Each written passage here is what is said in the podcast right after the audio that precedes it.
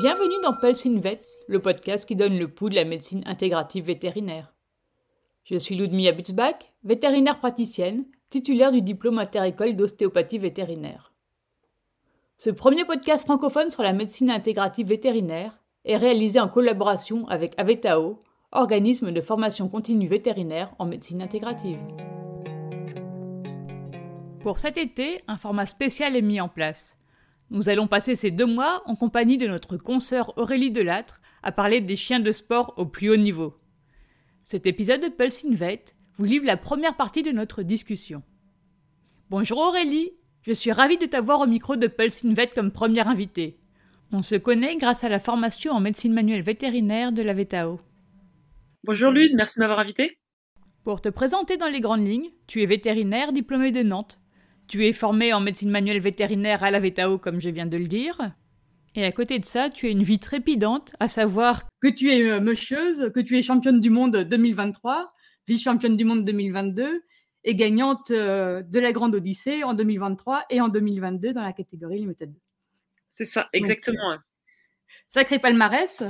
En plus de ta pratique, tu habites euh, en Laponie suédoise, où tu as 35 chiens à la maison, à l'entraînement euh, avec euh, ton compagnon Rémi Coste.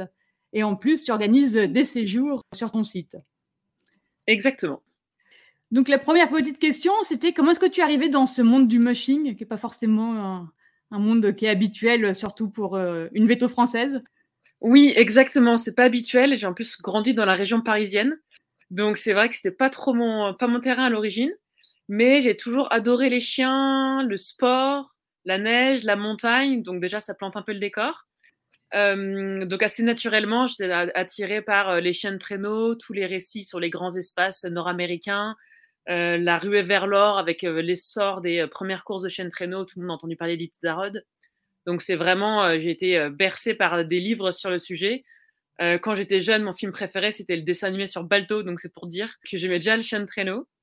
Et euh, en pendant l'école vétérinaire, j'ai eu la chance de pouvoir participer à la grande odyssée euh, dans l'équipe veto. Et j'ai vraiment adoré ce contact avec le chien, euh, apprendre et voir sur le chien sport. Et en fait, j'ai voulu être plus souvent sur des courses, apprendre le métier de musher pour être veto pour les de sport. Et donc, je me suis rapprochée d'un musher bah, pour apprendre le quotidien, savoir mettre des harnais, des bottines, savoir entraîner des chiens. Euh, à la base, l'idée, c'était d'être euh, d'être veto sur des courses, mais avec un côté pratique, euh, savoir ce que ce qu'est le quotidien du musher, et donc pouvoir donner des conseils de pratique. Et en fait, voilà, ça fait six ans et demi que je vis avec ce musher. Et on est parti s'installer donc avec mon, mon conjoint Rémi Coste en Laponie très rapidement après s'être rencontrés sur la Grande Odyssée aussi. Du coup, à la base, c'était vraiment le côté médecine sportive qui t'attirait et qui t'enthousiasmait. Ouais, exactement. Côté médecine sportive et euh, groupe de chiens. En fait, j'adore euh, le chien en tant qu'animal. Euh, je suis vraiment passionnée de l'éducation, du comportement du chien. Et donc, c'est vrai que c'était ce côté groupe de chiens que j'adorais. Mon premier métier quand j'étais petite, je voulais tenir un chenil. Voilà, pour dire. Ah oui, donc une grande passion du chien. ouais, c'est ça. Et du coup, comment vous êtes arrivé à utiliser tout ce qui est les approches de suivi, l'accompagnement pour les performances optimales Comment vous, gérez vos chiens à ce niveau-là? Alors, euh, ce qu'il faut savoir, c'est que le chien, euh, si on veut être au haut niveau, le chien est un athlète. Donc, évidemment, comme un athlète humain, comment on pourrait penser pour nous, il lui faut un programme d'entraînement adapté en fonction des objectifs de la saison. C'est-à-dire qu'on entraîne toute l'année. On fait varier les périodes où on entraîne l'endurance, la force, la vitesse, qui sont réparties selon la semaine. On a évidemment une alimentation contrôlée, on a des soins très réguliers sur les chiens et adaptés à leur côté sportif. On a du matériel adapté et réfléchi pour le chien sport, pour leur performance et pour qu'ils puissent s'entraîner et courir euh, donc euh, toute leur vie. Donc on a mis en place euh, l'échauffement, la récupération. Bien sûr, il y a aussi du repos qui est très important, qui reste une des choses les plus importantes pour le chien. Par contre, ce qu'il faut garder en tête pour le chien sport, c'est que la grande différence avec l'humain, c'est qu'il faut pouvoir lui garder sa motivation. Lui, on peut pas lui dire l'objectif c'est dans trois mois, allez, je t'en donne tout, on perd du poids, c'est parti, c'est parti. Lui, il faut que tous les jours ce soit sympa, qu'il y ait du jeu, qu'on puisse varier les exercices, toujours rester sur du positif, donc jamais leur demander trop. Il faut faire très attention aux températures. Euh, c'est aussi pour ça qu'on a déménagé en Suède pour garder des températures plus fraîches à l'année. Le chien, euh, contrairement à ce qu'on pourrait imaginer, résiste beaucoup mieux au froid qu'au chaud. Donc il est très content de courir par moins 15. Par contre, courir par 15 degrés va être beaucoup plus difficile pour lui. Et quand on court avec 12 chiens dans l'attelage, il faut imaginer qu'il nous faut donc avec deux chiens de rechange, entre guillemets, il nous faut 14 chiens qui ont un pic de forme en même temps. Comme on court à deux attelages, en plus Rémi et moi, il nous faut quasiment 22 chiens qui ont le pic de forme en même temps. Donc tout ça, ça demande beaucoup de travail en amont, beaucoup de préparation, parce que pour avoir 22 chiens sur 30 prêts en même temps pour les gros objectifs de haut niveau, c'est compliqué. Et donc tout ça, ça nous a emmené, en recherchant la performance et un pic de forme qui va durer toute la saison, parce qu'il y a plusieurs courses, ça nous a emmené à réfléchir sur autre chose que juste euh, entraîner les chiens et bien les nourrir.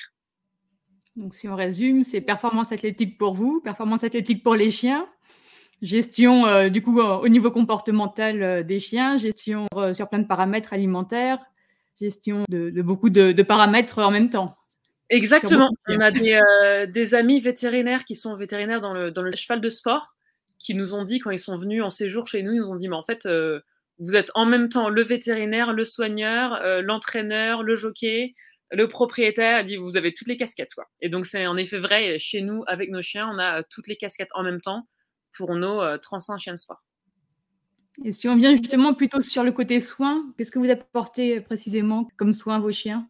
Donc en fait, on a euh, développé donc en, rencontrant sur la Grande Odyssée aussi euh, donc Frédéric Lanaud, un vétérinaire qui était aussi formé en médecine manuelle à la VTO. On s'est rendu compte de tout ce qui était possible de faire pour le chien, pour progresser, pour aider à la récupération.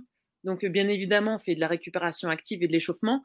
Mais en fait, en plus de ça, on faisait des massages, mais on peut donc déjà améliorer notre façon de masser en développant du ressenti sur le chien grâce à la médecine manuelle, mais avec du travail bah, musculo-facial, avec du travail sur l'articulation et sur contrôler les chiens, on peut vraiment progresser sur la récupération du chien et sur ses performances. Et donc, en fait, l'idée, c'est surtout d'améliorer leur quotidien, leur récupération, leurs entraînements pour que tout soit euh, amusant pour eux et agréable. Et donc, euh, on a aussi travaillé avec des euh, professionnels au niveau de l'acupuncture. On est très content. depuis un an, on travaille avec une vétérinaire femme en acupuncture qui est vraiment très performante. On a aussi travaillé bah, du coup avec Géraldine Blanchard en alimentation, qui nous a donné des bons conseils pour progresser sur l'alimentation. Et bien sûr sur de la phyto, parce qu'il y a plein de choses sur lesquelles on peut aider le chien. Par contre, il faut bien s'y connaître en phyto, parce que évidemment, il y a des fortes règles dans le dopage et euh, on ne peut pas se permettre de risquer de rendre positif un chien. Donc, on ne peut pas faire n'importe quoi en phyto, donc il faut vraiment, dans tous les domaines, s'encadrer par des professionnels. Donc, en tant que vétérinaire, je suppose que tu es encore plus sensible au côté dopage chez le sportif et le chien de sport. C'est un domaine, je crois, qui n'est pas très, très développé encore pour le moment. Euh, oui, la lutte antidopage est très importante en tant que veto exactement, mais en tant aussi que musher, que compétitrice, c'est très important d'être sûr qu'il n'y ait pas de dopage en compétition, d'être sûr que les chiens pour de manière euh, saine, qu'il y ait l'équilibre et de la justesse entre les résultats de tous. Euh, évidemment, que ce soit aussi pour les compétitions, mais pour la reproduction, pour euh, les chiens qu'on fait reproduire, il faut savoir que leur niveau, c'est leur niveau réel et pas leur niveau avec des molécules qui peuvent les aider. Donc il y a très peu de dopage dans le chien de sport parce qu'il n'y a pas d'argent dans ce milieu. Donc finalement, si on veut, euh, l'image du dopage, c'est l'image dans le cyclisme ou, dans les chevaux, par exemple, qu'il peut y mmh. avoir. En fait, nous, ça n'existe pas trop parce qu'en fait, à part dire j'ai pu gagner la course, on gagne rien en gagnant une course. Donc en fait, c'est surtout du dopage par méconnaissance. Et donc ça, on essaie quand même de développer l'idée que euh, le dopage, ça existe, que les molécules sont interdites, qu'il y a des temps d'attente après l'utilisation de certaines molécules, juste euh, des anti-inflammatoires ou du soutien pour le chien. Et donc ça, c'est très important de le mettre en avant, de le montrer et de pas oublier que pour les chiens, il faut les respecter, donc il ne faut pas leur donner des molécules euh, qui pourraient être dopantes. En plus, tout un travail de sensibilisation. Ouais, exactement. Une casquette de plus. Ouais, une casquette de plus, mais c'est pas rien. L'idée à la base, donc je travaille avec les fédérations pour en fait, c'était plutôt pour, vulgariser euh, la lutte antidopage et surtout euh, qu'est-ce qui est dopant, qu'est-ce qui ne l'est pas. En fait, pour le chien et pour l'animal, donc pour protéger les animaux, quasiment tout est considéré dopant ce qui est une bonne chose et une mauvaise, parce que du coup, on ne sait pas vraiment ce qu'on pourrait utiliser à côté. Donc l'idée, c'est de pouvoir euh, avoir des études de fait pour montrer que telle chose et telle chose ne sont pas dopantes, qu'elles sont là pour aider l'animal à rester en forme et surtout à, maintenir une bonne récupération, mais qui vont pas du tout les pousser en allant plus loin que leur capacité physique. Et donc, ça, c'est important d'être sûr de ce qu'on peut donner et de sûr de ce qu'il ne faut pas donner. Si on revient sur le côté plus médecine intégrative, ça en fait partie, hein, parce que la médication, comme tu l'as dit, la phyto, on peut être dopant même sans le vouloir. Donc, ça t'a permis d'améliorer les performances des chiens, d'améliorer leur santé globale, puis avoir la chance de t'aider de vétérinaires euh, qui étaient formés et avec de grandes connaissances, donc en médecine manuelle, en acupuncture, en phytothérapie, en nutrition. Ouais, exact. Comment est-ce que toi, tu es venu être formé à la médecine manuelle? Eh ben, en travaillant avec euh, les différents professionnels qui nous ont aidés, euh, c'était assez logique de vouloir se former soi-même parce que du coup, on a fait intervenir des vétérinaires formés chez nous en Laponie, mais donc il fallait les faire venir. On les faisait intervenir plusieurs fois par an, mais on s'est rendu compte de l'intérêt est très fort d'être euh, suivi par des euh, vétos formés en médecine manuelle, mais on était limité dans le fait qu'on ne pouvait pas les avoir tout le temps sous la main. Et du coup, on, on faisait le programme d'entraînement en fonction de ça. Et on s'est rendu compte que le plus intéressant, évidemment, ce serait que je sois formée pour que dès qu'on a un doute, on puisse faire une séance sur le chien pour en fait anticiper les blessures, anticiper les problèmes. Et donc, à chaque baisse de forme ou à chaque fois qu'on voit qu'un chien n'est pas exactement comme il devrait, en fait, je le prends dans ma petite salle d'ostéopathie et euh, je regarde euh, ce qui va bien, ce qui va pas bien, euh, si on lui doit lui laisser du repos ou pas. On trouve toujours quelque chose qui va pas. N'importe qui qui fait pas forcément du sport aurait quelque chose qui va pas. Donc, on peut pas dire trois semaines d'arrêt sur tout le monde systématiquement. Mais évidemment, ça permet d'avoir un vrai suivi, de prendre très rapidement s'il y a une petite douleur ou juste un petit, une petite restriction de mobilité euh, ou juste euh, un chien qui a besoin de repos. Et donc, ça nous permet de mettre du repos, d'adapter tout et de, de, prendre en fait tous les problèmes en amont. Et, euh, et ça fait qu'on évite énormément de blessures. Ça fait que le chien travaille toujours dans de bonnes conditions. Et ça donne surtout un regard euh, différent sur notre façon d'entraîner les chiens, différent sur, sur la façon de les regarder courir, qui est très intéressante. Comment tu t'organises au niveau de tes courses? Tu les passes systématiquement tous les chiens? Oui, alors début d'hiver et début et fin de saison, on passe tous les chiens euh, systématiquement. Et ensuite, en compétition, juste avant la course aussi, on les passe tous systématiquement. Et euh, selon les courses, en fait, euh, la Grande Odyssée, par exemple, nous a montré qu'avec beaucoup de dénivelé, il fallait vraiment vérifier les articulations, voir qu'il n'y ait pas de restriction de mobilité, faire aussi un gros travail musculo-facial pour aider à la récupération. Mais sur des courses plus rapides, comme pour la Norway qu'on a fait en mars, que Rémi a gagné en mars, euh, on a vu que c'était surtout le musculaire qui posait problème. Le chien pouvait revenir un peu courbaturé, donc il fallait faire récupération active et un travail euh, musculo-facial très important. Et que finalement, c'est peu les articulations qui avaient besoin d'être travaillées. Donc en fait, on adapte en fonction du profil de la course, en fonction des compétitions. Mais dans tous les cas, on les voit avant, pendant, après. Donc après chaque étape, on fait un travail pour vérifier que tout va bien, que le chien a le droit de recourir le lendemain, qu'on l'autorise nous-mêmes à recourir le lendemain. Et euh, donc l'idée, évidemment, n'est pas de pousser le chien à courir s'il a quelque chose, mais d'anticiper tout problème et de surtout pas le faire courir si on a le moindre doute.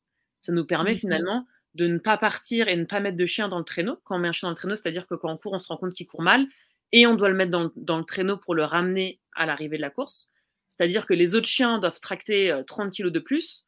Il y a un chien qui va faire 20, 20 km dans le traîneau, alors qu'en faisant des séances euh, la veille, on voit si ça va ou ça va pas, et on l'aurait laissé au repos. Donc l'idée de travailler la médecine manuelle sur les compétitions et euh, donc tout ce qu'on a mis en place, c'est de pouvoir anticiper une baisse de performance sur un chien et de le laisser au repos dans ces cas-là. Ce qui veut dire qu'en plus de mener, pendant les courses, tu dois gérer ça et tu passes sous tes chiens. L'attelage A, comme on l'appelle, donc l'attelage qui, euh, qui, qui, vise vraiment les victoires, en général, c'est l'attelage de Rémi. Euh, sauf cette année sur la Grande Odyssée et les championnats du monde, on a décidé de faire, essayer de faire deux attelages A pour tous les deux gagner, ce qui a bien fonctionné. Et sur notre troisième course de la saison, qui était la Norway Trail, on a décidé de mettre tous nos œufs dans le même panier, donc faire un vrai attelage A. Et, moi, j'étais, euh, euh, j'ai couru, mais l'idée c'était d'être plus performant en massage et ostéo. Donc j'étais aidée de Jade Burette, qui a fait la formation d'acupuncture, qui est vétérinaire. Et on a tous les deux bien travaillé pour bien s'occuper des chiens de Rémi pour qu'ils puissent gagner la course. Il en a de la chance quand même, hein, une équipe comme ça derrière lui. ouais, ouais, on bosse bien. Enfin, on essaye en tout cas. Quand on voit que les résultats suivent, donc c'est vrai que c'est génial. Ouais, ce qui est très intéressant, d'avoir un regard très différent finalement sur leur façon de courir, sur la façon de les aider, ce qui n'est est pas du tout connu dans le chien de sport pour le moment. Ça peut sembler euh, logique pour l'humain, mais en fait, dans le chien de sport, pour le moment, c'est vraiment pas connu. Par exemple, moi, je vis en Suède. L'ostéopathie même sur humain, ils vont pas connaître. Donc on est loin de la médecine manuelle sur les chiens. Et c'est vrai que par exemple, nous, cette année, on a découvert l'acupuncture. Rémi, c'est quelqu'un qui est très euh, carré, donc euh, c'est ça, les choses, ça fonctionne ou ça fonctionne pas. Et on a vu que ça pouvait permettre un travail très différent de la médecine manuelle, que ça complète le travail que je faisais en médecine manuelle. Et on a vraiment été impressionné de l'efficacité de l'acupuncture, notamment sur les troubles digestifs, parce que euh, entre les courses, les... donc on avait Jade est arrivé chez nous entre les championnats du monde et la nord Trail, on n'avait que six jours de récupération à cause de conditions météo. La, course avait, les championnats du monde ont été décalés. Et donc, au lieu d'avoir euh, quatre semaines de récupération comme prévu, on avait six jours. Donc, c'est très court. On était euh, le seul musher, donc Rémi était le seul musher à viser la victoire aux mondiaux et viser la victoire sur la nord Trail. Donc, en plus, on courait sur la nord Trail qu'on des personnes qui n'avaient pas couru les mondiaux la semaine d'avant. Et en fait, Jade, euh, donc on connaissait mal l'acupuncture à ce moment-là, Jade est arrivée, on a regardé les chiens, euh, et, en fait, plusieurs jours avant la nord elle, comme elle avait ses connaissances en acupuncture, elle nous a proposé de passer quelques chiens en acu, euh, donc des chiens qui avaient notamment des tensions. Ben, en, course, ils peuvent avoir des diarrhées d'effort. Et donc là, on sentait que le chien avait bien travaillé sur les, championnats du monde, donc on se doutait qu'il allait être fatigué sur la nord elle. Et autant l'acupuncture est interdite en compétition, autant 5-6 euh, jours avant, on savait qu'on pouvait essayer et, et qu'on aurait un effet positif la semaine qui suivait. Et ouais, on a été vraiment très impressionnés sur la récupération euh, dans les quelques jours euh, après les championnats du monde, euh, et notamment grâce à l'acupuncture. Ah, c'est génial ça. Mmh, ouais, bah, nous on était scotchés, hein, et puis Rémi il était vraiment très très très impressionné. Et c'est pas souvent qu'il dit ça. Faut le noter. ouais. Et du coup, quel conseil tu donnerais aux vétérinaires qui, comme toi par exemple, s'intéressent aux chiens de sport sans avoir franchi plus de pas ou s'être investi autant que toi? Alors euh, déjà, ce qu'il faut garder en tête, donc euh, s'il s'intéresse au, par motion sport de haut niveau, c'est que euh, pour être au haut niveau, l'idée c'est pas de gagner, gagner une course, mais d'y rester sur toute une saison et plusieurs années de suite. Donc ça c'est très important pour qu'un vétérinaire intéressé par le haut niveau sache que les mushers et les personnes qui veulent être bons ne pensent pas à une compétition, ils pensent au bien-être animal sur plusieurs années. Donc, faut pas que le veto pense que le musher sur une course va vouloir exploiter son chien. Au contraire, on veut que le chien dure toute la durée de la course, toute la saison, plusieurs années de suite. Donc déjà, euh, voyez les mushers d'un côté positif, surtout ceux qui veulent être bons. faut bien se rappeler que le musher qui veut être bon veut bien s'occuper de ses chiens.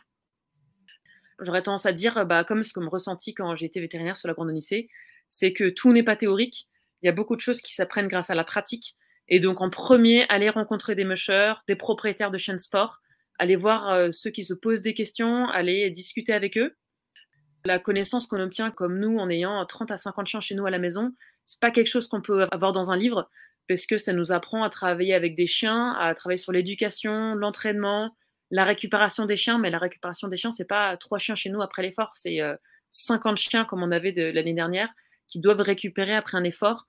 Donc ça, c'est vraiment intéressant, ça ne s'apprend pas dans les livres. Et donc, faut pas hésiter à ce que les vétos se posent des questions et aillent voir les mushers. Parce que le musher, c'est quelqu'un qui, veut bien s'occuper de son chien. C'est quelqu'un qui est passionné, qui aime ses chiens. Et donc voilà, j'ai tendance à insister sur ça, à dire le musher veut bien s'en occuper. Et en général, on veut travailler euh, main dans la main avec les vétos pour tous progresser. Et là, quand je dis ça, j'ai la casquette du musher. Et euh, avec la casquette veto, c'est aller voir différents vétos qui s'y connaissent, différents vétos qui travaillent avec des sportifs, pas rester sur un seul avis. Tout est à découvrir dans le chien de sport. On a très très peu de connaissances.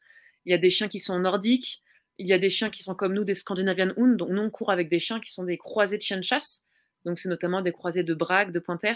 C'est vraiment des chiens performants qui vont vite, qui sont endurants, qui récupèrent bien, qui veulent beaucoup donner. Donc faut savoir que c'est aux mushers euh, de réfléchir pour les chiens. Et donc, c'est au vétérinaire d'expliquer au musher que c'est au musher qui est responsable de son chien. Donc voilà, tout est intéressant d'échanger. Mais gardez en tête que le musher veut le bien de ses chiens. Et que le musher n'a pas intérêt que le chien fasse qu'une seule course et après qu'il soit blessé. Les propriétaires de chiens vont plutôt être ouverts à toutes ces aides qui peuvent être données pour le chien. Et, euh, qu'on a toujours euh, soif d'apprendre et de, de connaître mieux ses chiens. En moyenne, un chien de course a une carrière de combien de temps? Quand c'est bien euh, géré? Alors, c'est très variable. Le problème, c'est le niveau qui est demandé aux chiens. Nous, par exemple, en voulant euh, rester au, niveau, donc la mi-distance, donc nous, on fait, des compétitions qui font 40 km par jour et entre 3 euh, et 12 jours de suite. Donc les chiens, on décide qu'ils courent, donc ils font pas 12 jours de suite, évidemment, ils sont mis au repos, on réfléchit. En fait, on se retrouve avec des vitesses de sprint, donc les vitesses que les mushrooms arrivent à obtenir sur 10 km, mais qu'on maintient sur 40. Forcément, un chien, il va pas à 10 ans être capable de tenir ses vitesses. Mais par exemple, sur la Grande Odyssée, notre doyenne qui est maintenant à la retraite, à 10 ans, elle a été encore en tête à gagner la Grande Odyssée il y a 3 ans. Parce que c'est une course qui finalement va moins vite. Donc ça dépend du profil de course, ça dépend du profil d'étape. Et en fait, on a, eu plusieurs chiens qui couraient encore à 10 ans sans, sans, problème. Parce que c'est, faut se garder en tête que c'est des chiens qui sont sélectionnés pour le sport. Donc génétiquement, et euh, évidemment, depuis des générations, ils sont sélectionnés, donc ont été écartés euh, les chiens qui avaient des problèmes osseux ou autres qui, qui auraient pu être génétiques. C'est sûr que la sélection aide bien aussi à ce niveau-là, mais c'est vrai que c'est impressionnant de voir la longévité euh, sur des courses. Ouais. En général, à partir de 6 ans, ils vont baisser un petit peu en vitesse, mais gagner en endurance. Donc finalement, bah, c'est sûr que nous, si on vise des courses plus rapides, il va falloir avoir des chiens plutôt un petit peu plus jeunes non pas qu'ils puissent plus courir après, mais juste ils vont, bah, comme un humain, hein, va gagner en endurance. Les marathoniens sont rarement des, jeunes de 18 ans, mais euh, on va gagner en endurance en vieillissant, exactement comme les chiens. justement, quand on parle du départ, euh, l'âge de début de carrière pour un chien, euh, en comptant qu'il faut le mettre à l'entraînement Alors, les premières courses sont autorisées à 18 mois pour les chiens. donc, en fait, en général, la première année, elle est utiliser, entre guillemets, à lui faire à travailler la sociabilisation, bah, l'obéissance, le rappel, euh, voir du monde, voir des choses, être en groupe de chiens. Euh, nous, on a tendance à les débourrer vers 10 euh, mois, donc les débourrer, c'est-à-dire les mettre au harnais. D'un côté, c'est jeune, parce qu'on sait qu'ils n'ont pas fini leur croissance. Ensuite, il faut toujours garder en tête le côté génétique. Ils ont été sélectionnés depuis des générations et on s'est rendu compte que c'est des chiens qui grandissent vite et qui ont vite fini leur croissance. Et donc ça, euh, je m'en suis rendu compte, moi, en ayant les chiens à la maison, on s'est dit, oh, ils grandissent trop vite, on a voulu changer leur alimentation pour qu'ils grandissent moins vite. En fait, il n'y a rien à faire. Ils grandissent rapidement. Ce qui n'est pas une bonne chose, ce n'est pas forcément une bonne chose, je veux dire. Mais euh, finalement, en y réfléchissant, je me dis que les mushers, euh, en sélectionnant les chiens avant, bah, ça devait les intéresser d'avoir des chiens qui avaient fini rapidement de grandir, puisque à 18 mois, ils peuvent courir. Donc en fait, l'idée, c'est de les débourrer pas trop tôt, mais pas trop tard, et surtout dans le respect du chien. Donc en fait, on va les débourrer de manière calme. Donc nos chiens ne tapent pas dans le harnais, ne sont pas excités pour éviter les chocs. On va faire des sorties très courtes, donc environ un kilomètre, lentement. Donc en fait, on les met au galop, en traction dans le harnais et sans choc. Donc finalement, quand on y pense, c'est moins traumatisant qu'une euh, heure de balade où le chien court dans tous les sens, fait des demi-tours et euh, joue avec ses congénères. Donc l'idée de commencer tôt, c'est qu'ils apprennent à être calmes au harnais, qu'ils apprennent leur futur travail, ça reste leur travail, dans leur vie, qui se focalisent dans un exercice pour que ça les fatigue un petit peu et qui jouent pas comme des fous ensuite les huit ensemble euh, à, se retourner comme des fous et à se blesser. Parce que finalement, on a beaucoup plus de blessures avec des chiens en liberté qui jouent, qui s'entrechoquent à 50 km/h qu'à l'attelage. Donc, il faut garder en tête en fait que le quasiment le plus dangereux pour le chien, c'est euh, d'être en liberté et jouer comme un fou. Donc, on essaie de réguler ça en leur demandant un petit peu d'attelage quand ils sont jeunes, euh, déjà de les travailler en libre. Donc, ce qu'on appelle travailler en libre, ça va être on leur a appris à être calme et à être au pied, sauf qu'on a 15 chiens au pied. On part faire du vélo, ils sont tous les 15 au pied en allant doucement. Donc, on fait pas beaucoup de distance, on fait pas longtemps, mais euh, ça utilise entre guillemets leur intellect, ça les fatigue un peu parce que ça les concentre. Et ça évite qu'ils soient après euh, trop excités et qu'ils jouent comme des fous dans leur parc de débat. Vous trouverez en descriptif du podcast toutes les informations pour suivre au plus près les nouveautés de la Coast Race Dog, mais aussi tout ce qui concerne les magnifiques séjours en Laponie. On se retrouve le mois prochain pour la suite de notre passionnant échange avec Aurélie. En attendant, pensez à vous abonner à cette chaîne, à mettre 5 étoiles au podcast et bien évidemment à le partager avec vos consoeurs et confrères intéressés par le sujet.